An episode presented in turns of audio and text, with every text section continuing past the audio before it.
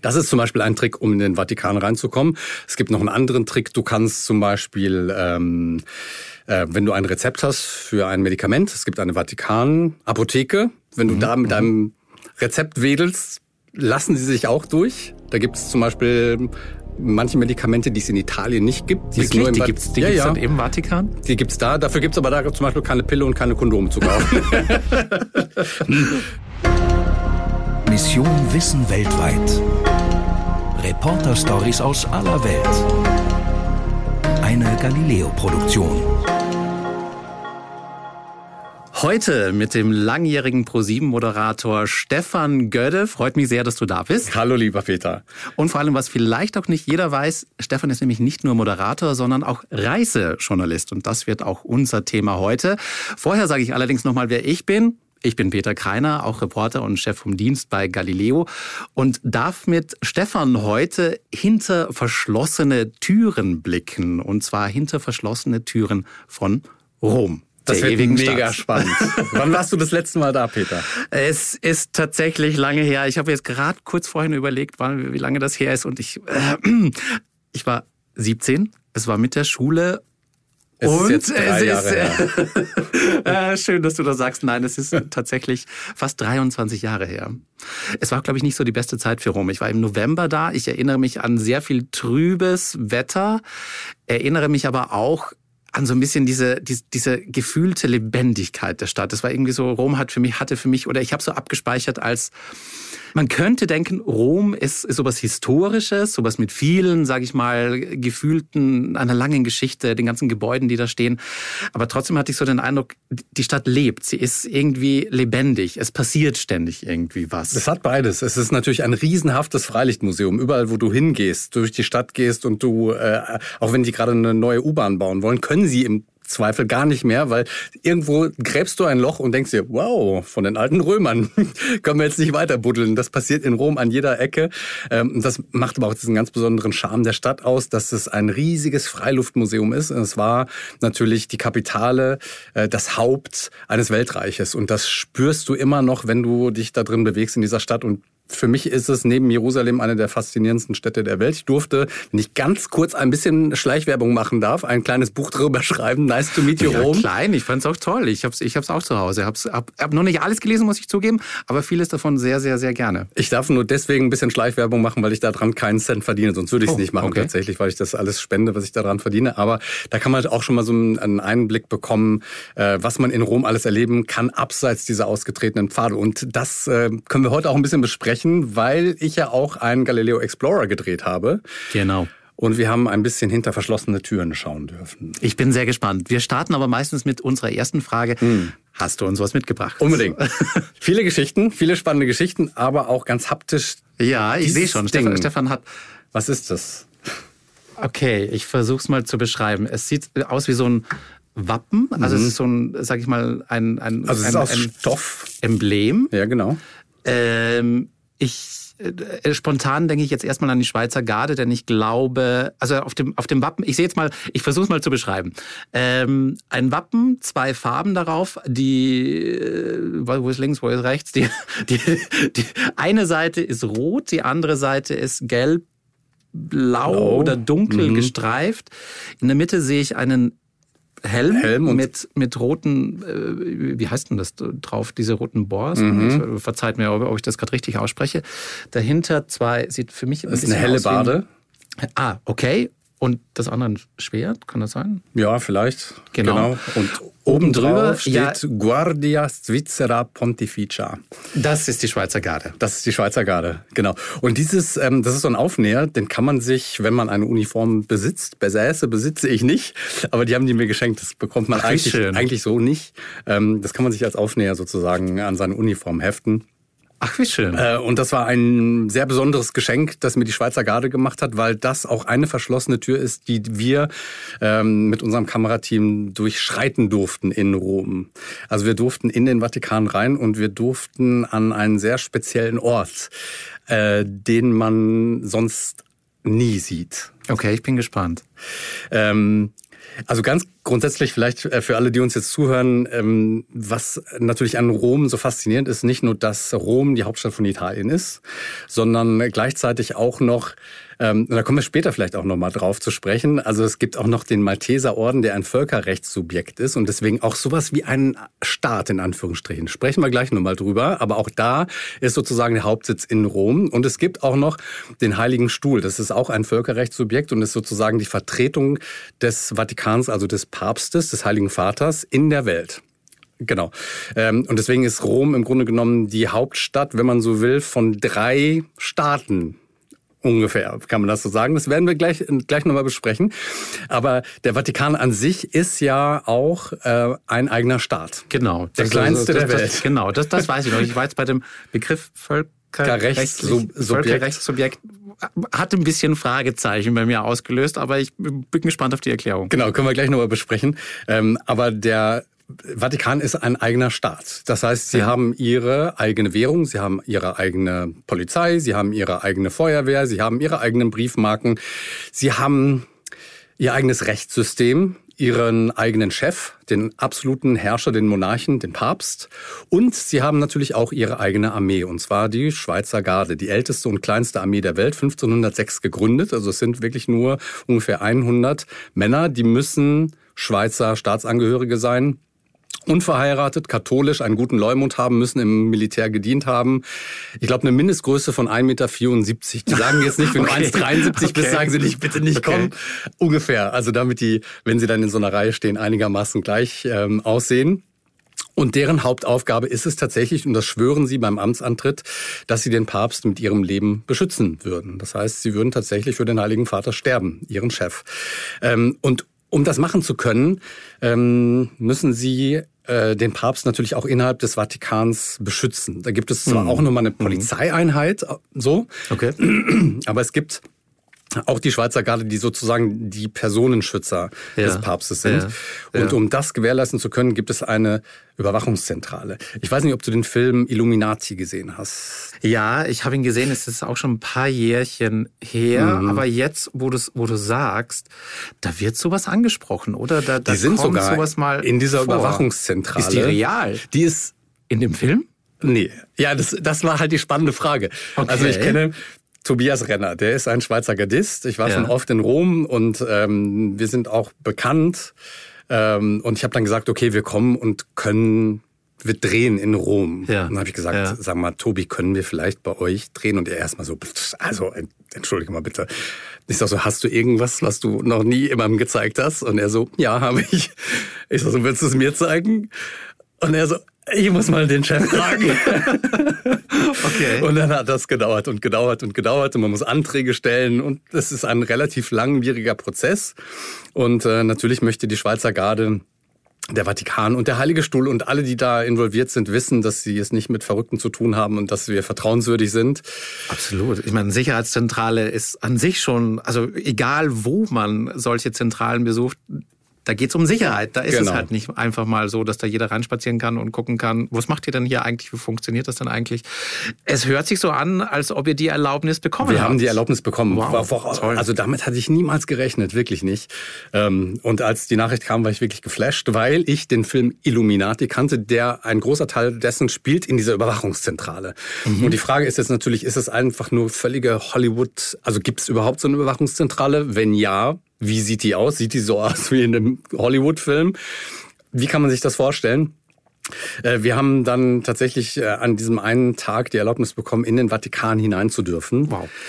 Ähm, und das war deswegen so spannend, weil man eigentlich in den Vatikan so als Normalsterblicher nicht hineinkommt. Das auf der einen Seite muss ich sagen, der Vatikan, also man kann den Vatikan betreten, wenn man auf ja. den Petersplatz geht. Also die, genau, St die genau. Staatsgrenze ist sozusagen, sind die Kolonnaden. Diese, diese runde, der also große so ein bisschen Platz, eingefasst. Oder? Genau, der genau. große Platz. Das ist schon Vatikangrund. Genau. Das heißt, wenn man auf, den Vatik auf dem Petersplatz steht, ist man, hat man schon einen Grenzübertritt gemacht. Man ist von Italien ja. in den Vatikan ja. eingereist. Daran erinnere ich mich noch. Da war ich nämlich genau. auch schon mal und ich erinnere mich auch nicht, dass uns irgendjemand dann gesagt hat, so, jetzt habt ihr gerade eine eigentlich Grenze. eine Grenze überschritten. Ihr seid seid jetzt im Vatikan. Völlig.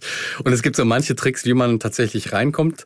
Ähm, man es gibt zum Beispiel einen deutschen Friedhof, der heißt Camposanto Teotonico. Und wenn man Deutsch spricht und auf Deutsch fragt, darf man, weil der auch noch einen ganz komplizierten Völkerrechtsstatus hat, darf man als Deutscher, die machen auch für andere Nationen auch eine Ausnahme, aber eigentlich darfst du als Deutscher, Flame oder Belgier oder diesem deutschen Sprachraum, darfst du zum Beispiel diesen deutschen Friedhof betreten. Das heißt, die Schweizer Gardisten müssen dich durchlassen. Ja? Sie müssen. Okay. Und das, sie machen es auch. Okay. Das ist zum Beispiel ein Trick, um in den Vatikan reinzukommen.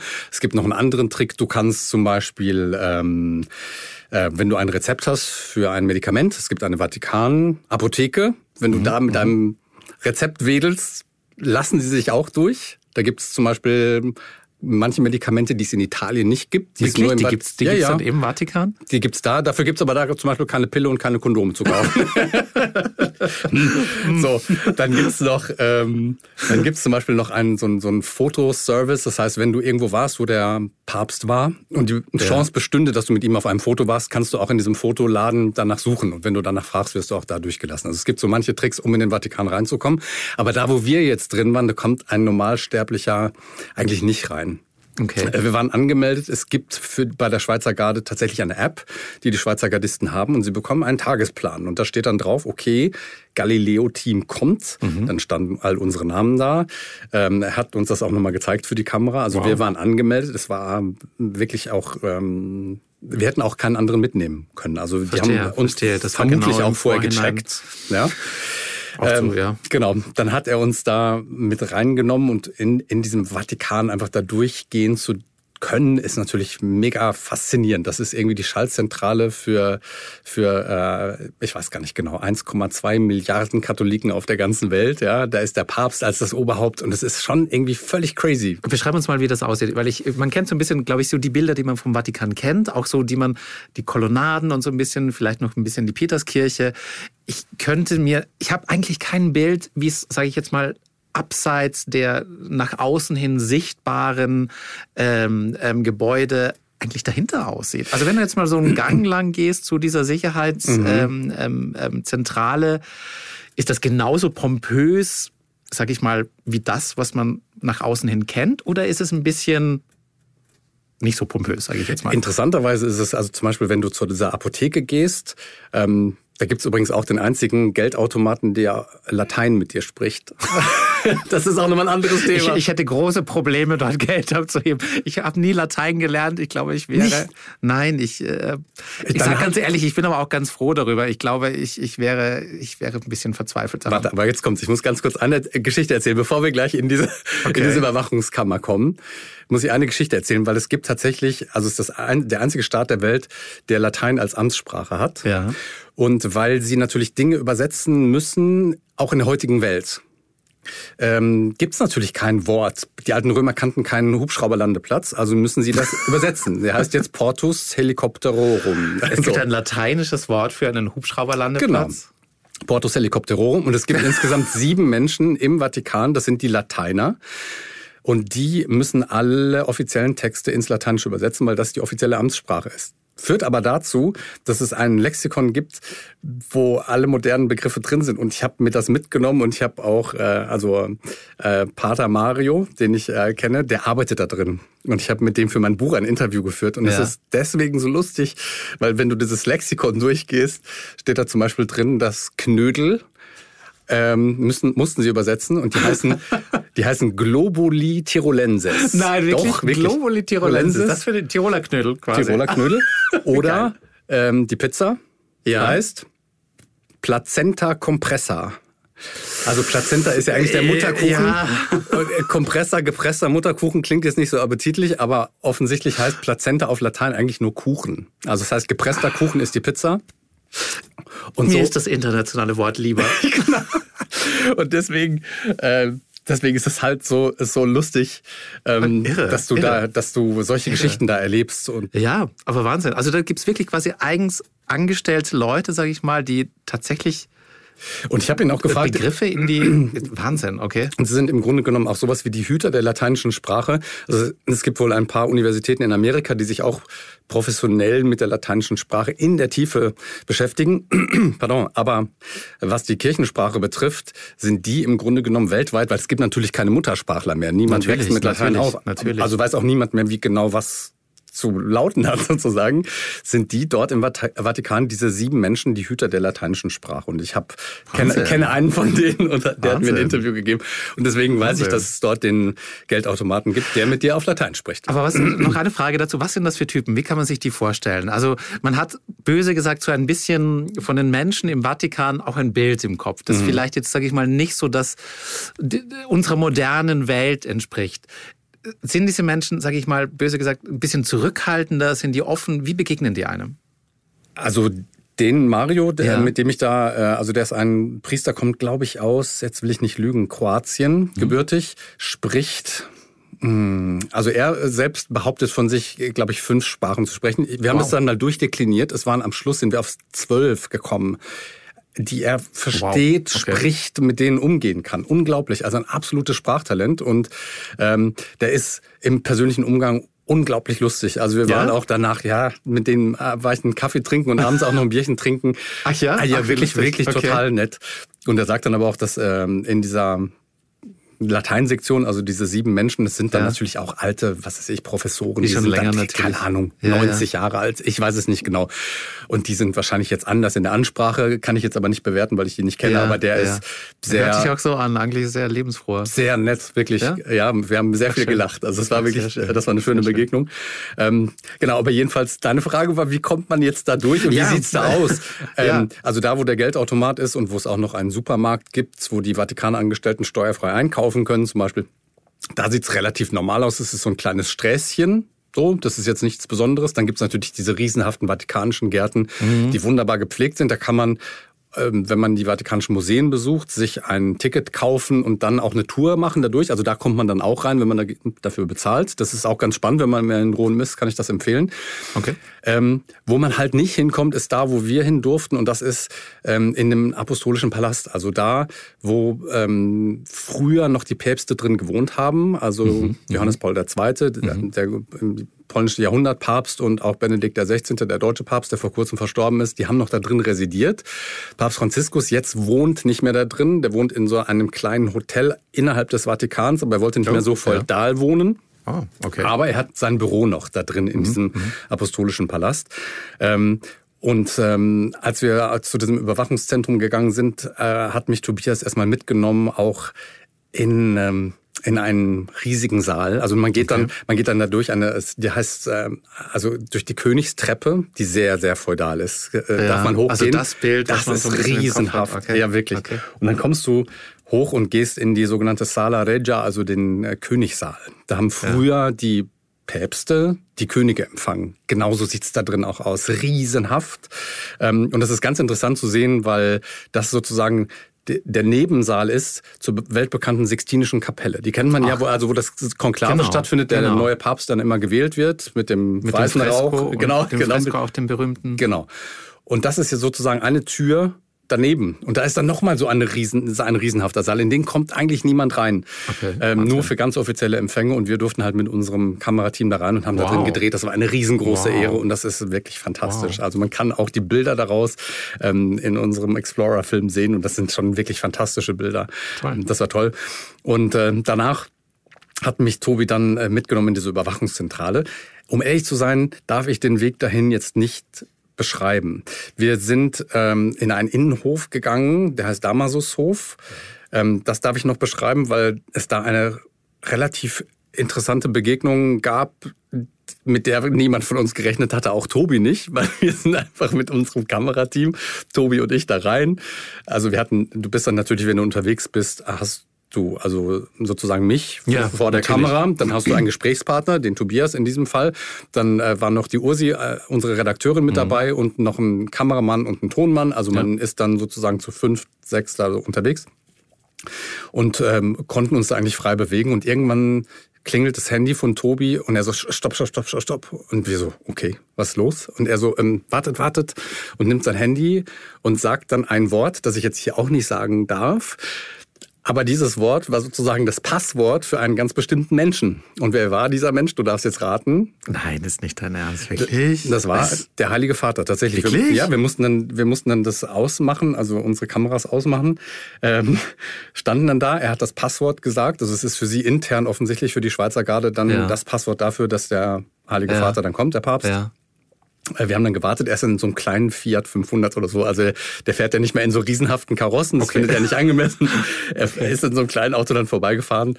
Dann fährt er so 20 Meter an dir vorbei, der Papst vorbei, wenn du, wenn du Wahnsinn. da drehst. Und das war schon eine ganz spezielle ähm, Wahnsinn. Okay. Situation. Genau. Okay. Und danach hat er uns dann mitgenommen ähm, in die Überwachungszentrale und da durften wir auch den Weg dorthin nicht filmen, weil mhm. das halt so ein spezieller Ort ist, der auch nicht also man darf nicht wissen, wo sie sich befindet. Ja, natürlich. Ähm, Nachvollziehbar. Genau. Und wir sind dann da rein und das war natürlich für mich wahnsinnig aufregend, weil ich jetzt das Bild hatte von Illuminati. Ja, ja habe ich jetzt auch so im Kopf. Also so und da sah es riesengroß aus. Kleiner Spoiler, aber man sieht das natürlich auch in unserem Film. Es ist jetzt nicht so riesig groß wie in einem Film, mhm. aber schon auch mit sehr viel Technik und Elektronik ähm, vollgestopft. Es gibt sehr viele Überwachungskameras. Wir mussten dann auch, als wir dann gedreht haben, vorher mit denen checken, was ist gerade auf dem Bildschirm zu sehen. Manche Bildschirme mussten wir jetzt auch im Nachhinein verpixeln, also unkenntlich mhm. machen, weil man mhm. nicht genau wissen darf, wo Überwachungskameras sind und wie da irgendwie Natürlich. das alles gecheckt Natürlich. wird und so. Ähm, aber das war wahnsinnig spannend, da reinzukommen. Und ich glaube, für die Zuschauerinnen und Zuschauer ist das ähm, schon auch einfach mal ein toller Einblick in eine Welt, von der man sonst einfach keine Ahnung hat. Vor allem auch der Kontrast. Also wenn ich jetzt so den Weg mit dir lang gehe, zuerst quasi, sag ich mal, durch die Straßen, wo man sagen würde, ist alles normal, in den Saal der unglaublich pompös erscheint, wie du ihn beschreibst. Und dann in einen Raum, wo dann wahrscheinlich Monitore, Computer genau. und quasi, also so wie man sich vorstellt, alles, sage ich mal, so Tür an Tür oder wenige hundert Meter entfernt. Wahnsinn. Ja, also das hat wirklich Spaß gemacht und am Schluss haben sie mir dann sozusagen als Abschiedsgeschenk noch das, das, hier mitgegeben als Erinnerung an diesen wirklich außergewöhnlichen Besuch. Also das, äh, das, Ach, war, schön, das schön. war eine sehr, sehr, sehr besondere äh, Begegnung da, muss ich sagen. Übrigens, wenn man aber auch, und das nur ganz nebenbei, und das kommt jetzt nicht in unserem Film vor, aber was ich noch jedem empfehlen kann, der nach Rom kommt, es gibt ähm, Du warst ja da, also im Petersdom. Ja, Gibt es ja, sozusagen ja. die eine Ebene, wenn man reingeht in den Dom, ja. Mm, da wo alle Leute spazieren genau. gehen sozusagen. Also, ja, ja so. so der Haupt, Hauptbereich genau. quasi. Dann gibt es noch eine Etage tiefer, da sind noch ein paar Papstgräber, da kann man auch runter. Das ist ich erinnere mich dran, da genau. gibt es so eine Treppe, was ist das, so eine, genau. so eine Wendeltreppe oder irgendwie ah, so? St. Andreas Pfeiler heißt das, okay. genau, und da kann man dann runtergehen, das ist eine Etage tiefer, das sind dann vielleicht nochmal drei, vier Meter tiefer. Und dann gibt's aber noch mal eine, noch eine Etage tiefer. Und das ist wirklich faszinierend.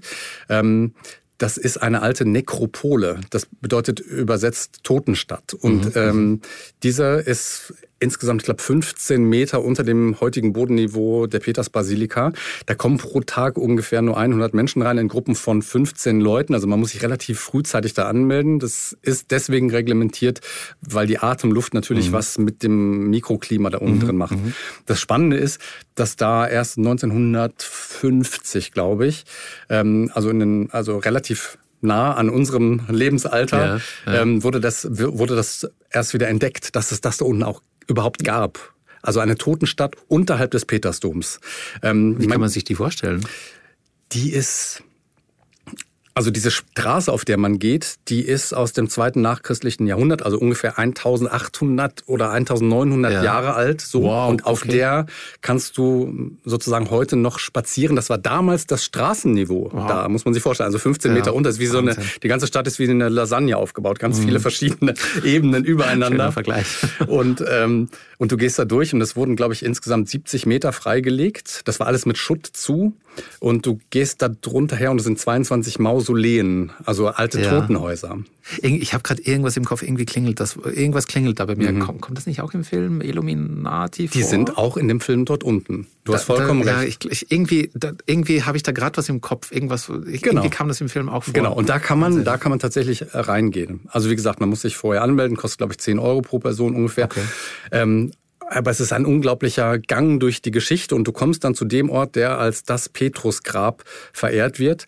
Ähm, Petrus ist ja sozusagen der erste Papst mhm. gewesen, also der heilige Petrus. Man vermutet da das Grab, ob der jetzt da liegt oder nicht, weiß ich nicht, will ich auch nicht bewerten, aber jedenfalls gibt es dort den Ort, der als das Grab verehrt wird. Mhm. Und das Verrückte ist, es gibt halt dieses alte, dieses Steingrab sozusagen unten mhm. und mhm. tief unter der Erde.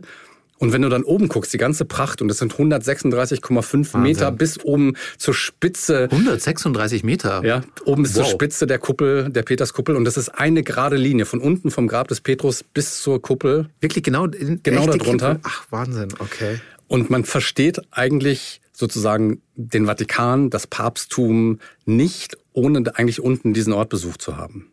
Ähm, und deswegen ist das unglaublich spannend, unten zu sein. Und das ist äh, auch das ist ein sehr besonderer Tipp, den ich jedem mitgeben möchte, der mal nach Rom kommt. Also die Ska, Skavi heißt Ausgrabung, äh, die Nekropole darunter. Nicht verpassen. Aber die Tür ist nicht ganz verschlossen. Da kommt man tatsächlich da kommt man, da kommt man, da kommt, da kommt man rein. Okay. Genau.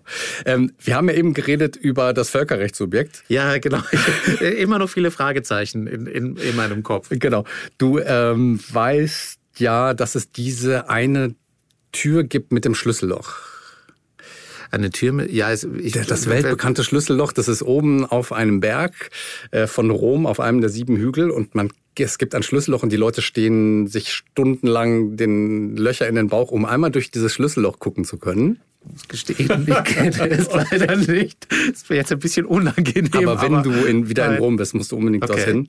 Ähm, dieses Schlüsselloch ist von außen, das ist eigentlich so eine grüne Tür, lackiert und rund um dieses Schlüsselloch total abgewetzt, weil die okay. Leute dann, dann natürlich so davor stellen, okay. mit ihren Kameras, mit ihren iPhones versuchen oder irgendwie dann ein Foto durchzuschießen.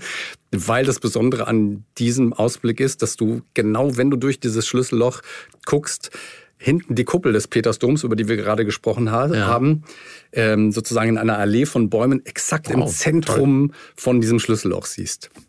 Und das Verrückte an dieser Stelle ist, dass du draußen, wenn du guckst, befindest du dich in Italien. Also da, wo du stehst, ist Italien.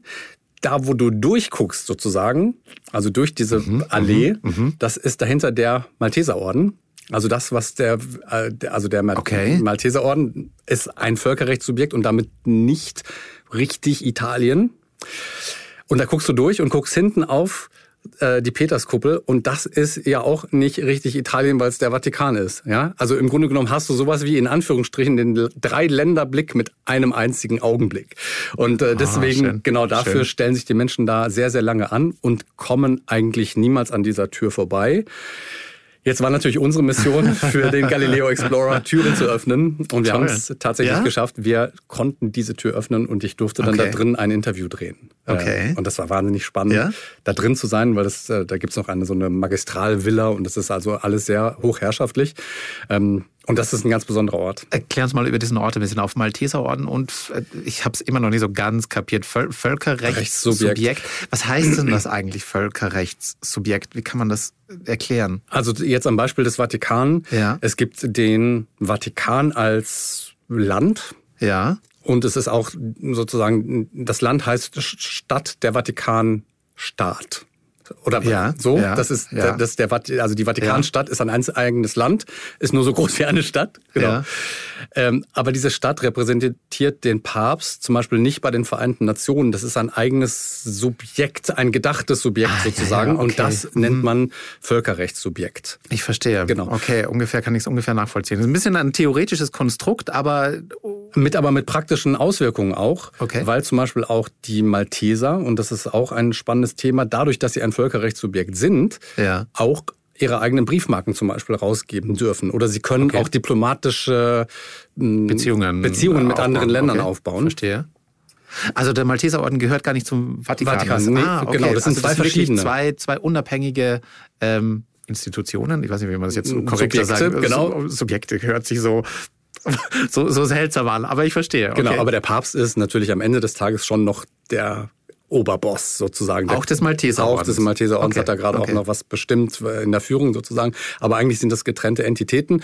Und ähm, das Verrückte ist, dass, ähm, was ich eben gesagt habe, dass der Malteser Orden auch seine eigenen Briefmarken rausbringen darf und sein eigenes Postwesen betreiben darf. Und das machen sie auch. Und es gibt, und das ist die lustige Geschichte, das, ich nenne das das kleinste und versteckteste Postamt der Welt. Und okay. es befindet sich in Rom. Und niemand weiß, wo es ist. Außer man weiß, wo es ist. Du weißt es? Ich weiß es. Und es ist, wenn man ähm, unterwegs ist, die heißt ähm, Via Condotti und die geht auf diese weltberühmte spanische Treppe zu. Ja, ich ja. weiß nicht, ob du das vor Augen hast. Das ist so eine Die spanische Treppe habe ich natürlich vor Augen, die Genau. wir Condotti jetzt weniger. Das ist die Gewichtung. große Straße, die genau darauf zuführt. Also Okay. das ist eine, eine Längsachse sozusagen. Ja, ja, ja, ja, ich, äh, ungefähr, ja. Meine, meine Erinnerungen sind lang her, aber. Genau, und an dieser Via Condotti gibt es ähm, die ganzen Posch-Geschäfte. Also da kannst Verstehe. du, was weiß ich, Gucci Verstehe. Prada kaufen und so weiter. Und da ist aber auch der Hauptsitz des Malteserordens. Vorne kommt man nicht rein. Wenn man hinten geht, sozusagen in die Hintertür, ist da eine Tagesklinik, die die betreiben. Also da kannst du dich, wenn du hm, gesundheitliche Probleme hast, behandeln lassen. Wenn du noch ein Stockwerk höher gehst von dieser Tagesklinik, also das muss man wirklich wissen, dass das da ist, stehst du auf einmal vor einem Schreibtisch. Und an diesem Schreibtisch sitzt Fausto, ein wahnsinnig netter Italiener. Sehr, sehr nett. Und der hat den ganzen Tag nichts anderes zu tun, als da zu sitzen. Und er ist der einzige Postbeamte. Das ist quasi ein Postamt. Das ist das Postamt. Das besteht aus einem einzigen Schreibtisch. Und der einzige Postbeamte ist Fausto, der da sitzt. Und den einzigen Briefkasten, den es gibt, der ist rechts neben ihm, ist ein roter Briefkasten. Es gibt nur Fausto und den Briefkasten. Aber bra also weil es klingt so ein bisschen skurril jetzt auf, auf den ersten Blick. Ja, voll. Äh, Oder aufs erste Hinhören. Braucht der Malteserorden eigentlich ein eigenes Postamt? Weil es klingt ja jetzt nicht so, als ob da ganz viele Touristen vorbeikommen, die da alle eine Postkarte losschicken wollen. Ähm, Sie möchten das ein bisschen fördern, weil Okay. sie natürlich dadurch auch ähm, ein bisschen Geld generieren. Verstehe. Für ihre sozialen, äh, also man kennt auch in Deutschland den Malteser Hilfsdienst. Das heißt, die machen, Stimmt, ja, die machen stimmt. sehr gute Arbeit. Ja. Das heißt, wenn man da hingeht und eine Postkarte kauft und ein, eine Briefmarke kauft vom Malteser Orden, tut man damit man auch auch was Gutes. für einen guten Zweck. Und, und das Verrückte ist, dass es ähm, aber, aber komme ich da als Tourist hin? Also Ja, das ist voll. jetzt nicht quasi im Malteserorden, sondern das Nein, ist nein, äh, in, in der Via Condotti hinter, Tagesklinik. hinter die äh, Rückseite sozusagen. Rückseite. Tagesklinik. Erster Stock hoch? Zwei- äh, Erster Oder- Stock ist die Tagesklinik, okay. zweiter Stock sitzt Fausto. Alles klar. genau, und du gehst da unten hin und sagst, du, du würdest gerne zum Postamt, Poste Magistrali, und dann sagt er, okay, zweiter Stock, und du gehst hoch und dann sitzt Aber du ich, ich darf jetzt, wenn ich da jetzt eine Briefmarke kaufe, Mhm. angenommen, ich habe jetzt wirklich eine Postkarte gekauft von Rom, da eine Briefmarke, ich kann es dann auch nur in diesem Boss Postkarten äh, Briefkasten einwerfen und nicht in der bei der italienischen Post, oder? Genau. Also okay. Das geht nur bei Fausto, bei der Poste Magistrali. ähm, und das, aber das äh, Interessante ist, dass die, also, Also, also sorry, Ja. aber haben die wirklich ein eigenes Postsystem dann? Also meine erste, mein erster Mhm. Gedanke wäre so, naja, wenn ihr nur einen Briefkasten habt, kommt das denn auch da an, wo Genau. ich ich's hinschicken will? also sie haben ein Abkommen mit der italienischen Post. Okay. Das heißt, wenn das da abgestempelt wurde von Fausto, er ist der Einzige, der abstempelt, dann geben die das, weil sie ein Abkommen haben mit der italienischen Post, Verstehe. dann in das sozusagen weltweite Postsystem. Sie sind aber kein Teil der, die heißt glaube ich Worldwide Post Union oder sowas, da sind sie nicht Mitglied. Bedeutet aber auch auf der anderen Seite, dass du von dort aus nicht überall hin Postkarten verschicken kannst, Briefe oder Pakete. Mhm. Und das Verrückte ist, dass das eigentlich nur dahin geht mit äh, Ländern, wo sie diplomatische Beziehungen haben. Offensichtlich sehr viel zum Beispiel in Afrika. Das heißt, du kannst Okay. in Kongo, nach Nigeria, irgendwie, du kannst in die Mongolei schicken, du kannst in, auf die Seychellen schicken, ähm, nach Kuba, keine Ahnung. Du kannst, du bist ja Österreicher Ja. gebürtig, du kannst Ja. nach Österreich verschicken, nicht nach Deutschland, interessanterweise, weil sie Was? da noch kein Postabkommen haben. Das wollen sie ein bisschen ändern. Aber das ist halt eigentlich das, Verdammt. das Okay. Skurrile an dieser Geschichte. Ich habe dann ähm, auch, äh, also sowohl aus Privatinteresse als auch, äh, als ich für mein Buch recherchiert habe, als jetzt auch für unseren Film, Ja. ähm, habe ich dann Postkarten verschickt. Ja. Also die kommen wirklich an. Auch nach Deutschland. Nee, nach Deutschland nicht. Ach so, eben nach Deutschland nicht, sondern Ich du hast sie woanders hingeschickt. Ich habe einen, einen, Okay. einen Freund von mir, der bei Puls 4, also Ja. unserem, unserem Nachrichtensender in Österreich, der jetzt auch zu Pro701 gehört, dem habe ich eine Postkarte geschickt, ist angekommen, er hat sich sehr gefreut. Er wusste weder, dass der Malteser Orden einen also einen Postservice besitzt sozusagen, Ja. noch hat er jemals so eine Briefmarke gesehen natürlich und die Geschichte vom kleinsten und verstecktesten Postamt der Welt kannte er auch nicht. Ja, da, da, da muss man schon, äh, das muss man schon wissen. Muss aber, man aber schön. Aber ich, aber ich glaube, wenn ich, wenn ich jetzt mal wieder in Rom wäre, ich würde da hingehen, einfach weil ich es wissen will und Fausto sehen Ja, will. und er ist unfassbar nett. Ja? Wirklich, ja? Ich war jetzt auch danach, äh, also er sagt mir, ich weiß ein paar Mal schon dann nach unserem Dreh auch nochmal da und er ist so unfassbar nett und umarmt mich und freut sich und sagt, jetzt kommen auch noch mehr Leute dann manchmal auch mit dem Buch in der Hand und kommen dann dahin und äh, also er ist selig da oben und Schön. das ist ein wahnsinnig Schön. netter Typ. Also jeder, der nach Rom kommt, das kann ich wirklich nur empfehlen. Aber hat er denn viel zu tun? Wahrscheinlich nicht, oder? ja, vielleicht jetzt ein paar mehr Leute. Also quasi alle, die diesen Podcast hören und mal nach oben fahren. Besucht Fausto. Also ich glaube, es ist bislang kein Knochenjob. Ich weiß nicht. Ich verstehe. Ich verstehe. Kann, kann sich vielleicht ändern. Ich bin fast, fast ein bisschen neidisch. Manchmal könnte ich es mir ein bisschen ruhiger auch hin und wieder angehen lassen. Aber anderes Thema. Genau. Ähm, dann haben wir noch eine andere, eine andere Tür durchschritten, die ich auch nur jedem empfehlen kann. Die kann auch jeder Normalsterbliche sozusagen durchschreiten. Okay. Ähm, davon wusste ich, obwohl ich schon relativ oft in Rom war, bis vor kurzem nicht, dass man da rein durfte. Also ich hatte davon gehört, ähm, du kennst Kaiser Nero vom ja, Namen her. Ja. Ähm, da gibt's einen Film mit Peter Ustinov, ähm, der, der, steht da und spielt eine Laute und Rom brennt. Also 64 nach Christus gab's einen großen Brand in Rom. Ganz, also die Hälfte von Rom ist verbrannt. Tagelang hat dieses Feuer gewütet und alle haben gesagt, dieser verrückte Nero, dieser verrückte Kaiser, hat Rom angezündet. Ob er es gemacht hat oder nicht, streiten sich die mhm. Historiker heute noch. Äh, es ist eine Legende, die sich 2000 äh, Jahre gehalten ja. hat. Genau. Ja. Ähm, was aber tatsächlich keine Legende ist, wo man aber lange dachte, dass es eine Legende sei, ist ähm, die Domus Aurea. Für alle Lateiner unter uns. Domus Aurea heißt goldenes Haus. Und Danke, ich, ich bin keiner der Lateiner. Ich habe mich ja schon geoutet. Und dieses goldene Haus, man wusste das wirklich jahrhundertelang nicht, ob es das gibt oder ob es nur eine Legende ist. Dann gab's äh, ähm, irgendwann im Mittelalter ist ein junger Mann mal über einen Hügel gelaufen und ist in ein Loch reingefallen und dachte sich, ups, was ist denn das für ein komisches Loch? Hat dann geguckt, hat sich weiter runter, also hat dann irgendwie Feuer gemacht und hat dann gesehen, wow, hier sind aber groteske, komische Malereien. Was ist denn das? Hat er sich gefragt. Dann haben sich immer auch Künstler der Zeit runtergelassen und haben gesagt, wow, was ist denn das? Alle haben gedacht, wie grotesk ist das eigentlich? Und tatsächlich das, was Sie da gesehen haben, und man kennt das unser Wort grotesk, und es gibt ja. aber auch eine Kunstform der Groteske. Okay. Kommt tatsächlich vom Wortstamm her aus dieser Grotte, in die dieser Typ gefallen war. Also daher kommt das Wort Groteske und Ach. Grotesk kommt von Grotte und zwar genau da, wo wir jetzt drüber reden, von diesem goldenen Haus. Man okay. hat dann äh, im, im, Nachgang hat man diesen Schutt entfernt ja. und hat dann gesehen, dass es dieses goldene Haus des Nero wirklich gab. Und, wow. Äh, also dieses, das ist erwiesenermaßen quasi das Haus des Nero. Des Nero gewesen. Und jetzt wow. kommt's. Haus ist eine absolute Untertreibung. Denn das Haus des Nero, ähm, du kennst ähm, Du kennst das Kolosseum natürlich. Ja, ja. ja und das Kolosseum ja. ist schon, wie der Name auch sagt, sehr kolossal, kolossal. und sehr groß. Du musst dir jetzt vorstellen, dass das Goldene Haus des Nero nicht doppelt so groß war. Was? Wie, nicht nee. doppelt so groß so. war, nicht dreifach so groß war, nicht zehnfach so groß war, sondern 25 mal so groß war wie das heutige Kolosseum. Und zwar da, wo das heutige Kolosseum sich befindet, ähm, war ein riesenhafter Bereich über drei Hügel Roms hat sich dieses Goldene Haus befunden. Haus ist untertrieben. Aber sowas von. Entschuldigung. Haus ist da weit entfernt von. Ein absoluter Palast. Ein absoluter Palast. Und da interessanterweise, wo sich heute das Kolosseum befindet, was man sieht. Ja. Da war damals ein riesengroßer See als Teil dieses großen Komplexes. Und auf diesem See sind damals auch Schlachtschiffe gesegelt. Das war okay, alles Teil das, dieses goldenen ähm, Hauses. Unfassbar.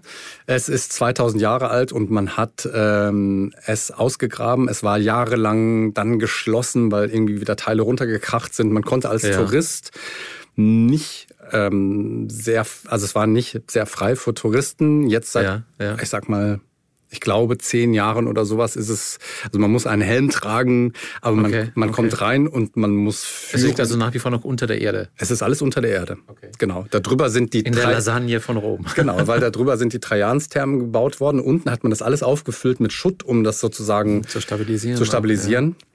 Äh, man war aber natürlich so wahnsinnig neugierig, was sich da unten drin befindet, hat dann diesen ganzen Schutt rausgebuddelt, hat diese ganzen grotesken Figuren, also groteske bedeutet, man, das waren Figuren gemalt an den Wänden, die was ja. sich einen Menschenkopf hatten und äh, Flügel von Vögeln und, ja. und, und der Körper ja. war ein großes Blatt oder sowas, also eine große Mixed-Form. Vor 2000 Jahren hat man das äh, entwickelt und ähm, diese, in, man kann heutzutage in diesen Palast des Nero reingehen, in einige Räume, die freigelegt wurden. Das sind riesige Höllen, äh, Höhlen, ja. äh, Tonnengewölbe. Ja, ja. Und man geht da durch und kann das eigentlich gar nicht fassen, wie riesenhaft das Ganze ist. Okay. Und das ist unglaublich spannend. Und jetzt kommt's. Man kann sich, weil das natürlich einfach so absurd ist da unten alles. Also man befindet sich jetzt unterhalb der Erde. Ja. Es ist riesenhaft und du denkst, what? Hier hat früher irgendwie der Kaiser gelebt und dann ähm, hat, also ich habe mit der Chefarchäologin gesprochen, die mich dann auch da durchgeführt hat und sie hat gesagt, ja, ja, hier hat der Kaiser gelebt auf der einen Seite, aber äh, manche Räume und manche Gänge waren nur für die Sklaven und für die Bediensteten gedacht, damit der Kaiser niemals irgendeinem Bediensteten begegnen musste, sozusagen. Okay, so. okay. Ähm, man geht da durch und äh, in einem Raum haben sie es wirklich fantastisch geregelt, dass du diese alte Pracht der Domus Aurea, weil du, weil es, man kann es sich eigentlich nicht nee, vorstellen, wie es damals ausgesehen es, hat. Es, es wirkt äh, total ist surreal. Ja, ja. Und ja. du setzt dir eine VR-Brille auf und mit dieser VR-Brille siehst du vorher halt noch vor dir eigentlich diesen ganzen Schutthaufen an einer Stelle. Und sie machen, also mit, diesem, mit dieser VR-Brille lassen sie die alte Pracht wieder auferstehen. Und du siehst vor dir halt diesen riesigen See mit den Schlachtschiffen da drauf. Und du siehst die Pracht und den Marmor und Mosaiken und keine Ahnung. Das ist absolut faszinierend. Ach toll. Also das lohnt Wahnsinn. sich, das lohnt sich wirklich. Das haben wir auch äh, gedreht, gefilmt. Man sieht auch in unserem Film sowohl, wie es heute aussieht, als auch ähm, wie man, wie man, wie es damals war. Und ein ganz besonderer Raum, das fand ich auch wirklich faszinierend, war ein Raum, in dem der Verrückte oder vielleicht gar nicht so Verrückte, man weiß es nicht genau, Kaiser Nero, der der, der Herrscher über ein Weltreich war, seine Gäste begrüßt hat. Ähm, das ist ein Heute sieht's, also ich glaube, es ist oktagonal, also eigentlich achteckig, aber es sieht ein bisschen rund aus. Mhm. Es hat oben ein Loch in der Decke, es hat eine Tonnengewölbe und oben mhm. war ein Loch drin, so ungefähr mhm. wie man das vom Pantheon auch kennt in ja, Rom. So genau. hatte ich jetzt im Kopf, ja. Und dann gibt's eine Stelle in diesem Raum, wo du ähm, siehst, dass, und sie machen das mit einer Projektion von einem, also damals war ein Wasserfall da. Also es ist Wasser ja. runtergeschossen ja. durch eine Wasserrinne. Unterhalb dieser Wasserrinne war ein großer Stein. Den kann man auch heute noch sehen. Also du siehst heute noch diese ja. Wasserrinne. Ja. Darunter war ein Stein. Ähm, und das Prinzip war damals, dass wirklich Wasser darunter geschossen kam, auf diesen Stein traf, natürlich dann zerstäubt ist sozusagen und einen Sprühnebel gebildet hat. Das war deswegen so, weil es ein Special Effekt sein sollte, den sich Kaiser Nero ausgedacht hat. Er hat nämlich dann zu einer ganz bestimmten Tageszeit oben durch dieses Loch kam Sonne rein, ist auf diesen Sprühnebel getroffen und hat einen künstlichen Regenbogen gebildet. Das heißt, der junge Kaiser Nero stand da, der Herrscher über ein Weltreich, in, eingehüllt in einen künstlichen Regenbogen und hat seine Gäste begrüßt. Also es ist schon... Äh, das, das, hat Style, oder? Ja, das, das hat Style. es ist aber auch ein bisschen, ich sage ich sage es einfach mal, überdrüber. Also, so, also wenn ich jetzt diesen Palast, wie du ihn gerade schon beschreibst, 25 mal größer als das Kolosseum mhm. und dann ein Raum mit einem eigenen Regenbogen hm, Genau, also, also scheint schon ein spezieller Typ gewesen zu sein. Es gab ja. übrigens auch oben dann noch ein, äh, eine, eine also die Decke war verkleidet mit Elfenbeinen und darauf, war, und darauf war der Sternenhimmel abgebildet und Sklaven mussten rund um die Uhr diesen Sternenhimmel in Bewegung halten. Also das, Ach, dann, das auch noch. Und dann wurde okay. auch noch, ich glaube, es wurde auch noch Parfum versprüht und sie haben dann auch noch zwischendurch auch noch Rosenblätter. So. Also, das ist 2000 Jahre Wahnsinn, her. Aber das Verrückte ist, dass man das heute tatsächlich auch, also ich stand an der Stelle, wo damals Nero stand, im Regenbogen ja. sozusagen. Und das kannst ja. du heute machen, wenn du eine Führung machst. Und Menschen, mit denen ich spreche, die auch schon oft in Rom waren, wissen davon nichts, dass es diesen Ort ich überhaupt gibt. Ich habe noch nie davon gehört. Ich habe wirklich vor dir noch nicht davon gehört. Mhm. Wahnsinn. Vor allem auch die schöne Kombination, sage ich mal, sehr historisch, aber dann auch mit den VR-Brillen. Also eigentlich eine tolle Kombi. Hört sich, hört sich wirklich spannend an. Genau. Und die letzte Geschichte, die ich dir noch erzählen möchte, ähm, zum Thema ähm, Altes und Neues, ähm, die auch ein bisschen was mit dem Vatikan zu tun hat. Ähm, Die ist ähm, Filippo Sorcinelli. Der Name sagt jetzt wahrscheinlich nichts. Nein. Aber alle, die jetzt zu Hause zuhören, und du kannst das später auch nochmal machen, geht mal auf Instagram. Ah, doch. Weil wenn man auf Instagram diesen Namen eingibt, Filippo Sorcinelli, dann sieht man einen, ich beschreibe den jetzt mal, einen, der ist vielleicht Mitte 40 oder sowas, hat eine Glatze, hat einen Hipsterbart, also einen sehr expliziten schwarzen Bart, hat äh, runde silberne Ohrringe ähm, und ist ansonsten halbnackt, eigentlich nur im Internet, so und hat auf seinem Körper, also ich finde es wirklich sehr cool, sehr coole Linien tätowiert ähm, und zeigt sich eigentlich jeden Tag. Also eine Hose hat er an, ansonsten, ansonsten ist er sehr, sehr nackt. Und du würdest denken, okay, was könnte dieser Mann beruflich machen? Ist der DJ? Ist der, keine Ahnung, Künstler, irgendwas so? Um es kurz zu machen, er ist der Schneider des Papstes. Das heißt, äh, er hat sowohl für Papst Benedikt XVI., der jetzt gestorben ist, als auch für Papst Franziskus, den amtierenden Papst, also für den hat er das erste Kleidungsstück, mit dem er sich in der Öffentlichkeit gezeigt hat, äh, oder bei der ersten Messe sich gezeigt hat, das hat Filippo Sorcinelli, der nämlich ein Schneider ist, ähm, der hat das für den gemacht. Und das ist natürlich eine absolut crazy Kombi. Crazy. Eigentlich hört sich so, ist er ein Künstlertyp. Mhm. Ähm, und, und dann quasi eigentlich diese sehr traditionellen Gewänder auch für, für, für, für den Papst. Ich meine, Entschuldigung, da erwartet man jetzt nicht zwingend einen Schneider dahinter, der ja, very Instagrammable ist, nennen wir es mal, wie, wie, wie so ist. Wahnsinn. Unbedingt. Und das ist und äh, es ist wahnsinnig spannend, den zu treffen, weil er dir sagt, auf der einen Seite ähm, ist er ein Künstler, also er ist nicht ein Schneider im eigentlichen Sinne, der spielt auch Orgel Ach, und okay. ja und hat also hat Kirchenmusik studiert vorher.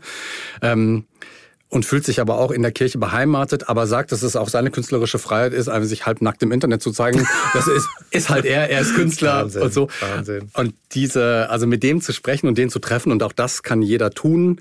Man kann diese, also sozusagen einigermaßen verschlossene Tür, wenn man weiß, wo sie ist, ist sie gar nicht mehr verschlossen. Man kann ihn treffen in seinem Laden und mit ihm sprechen. Er hat auch äh, preisgekrönte Parfums, ist ja irgendwie auf Weihrauchbasis und so. Das riecht wirklich toll. Also Das auf Weihrauchbasis riechen riecht- toll, wirklich? Nein, ernsthaft. Uff, okay. Er hat mir eins geschenkt.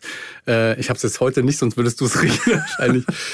ähm, aber das ist schon einfach ein, als Typ äh, ist der ist der wahnsinnig speziell. Spannender Mensch. Genau. Spannender Mensch. Genau. Und so haben wir ganz viele verschiedene Geschichten erlebt äh, und, Ach, und Türen durchschritten, die man sonst wahrscheinlich so nicht durchschreiten würde. Ich habe gerade ein bisschen Lust, wieder mal nach Rom zu fahren. Also das sind äh, so schöne, ja, ähm, auch, auch genau die, die, die Sachen, die man eben nicht kennt. Das Postamt, also Fausto ist mir gerade total in Erinnerung geblieben.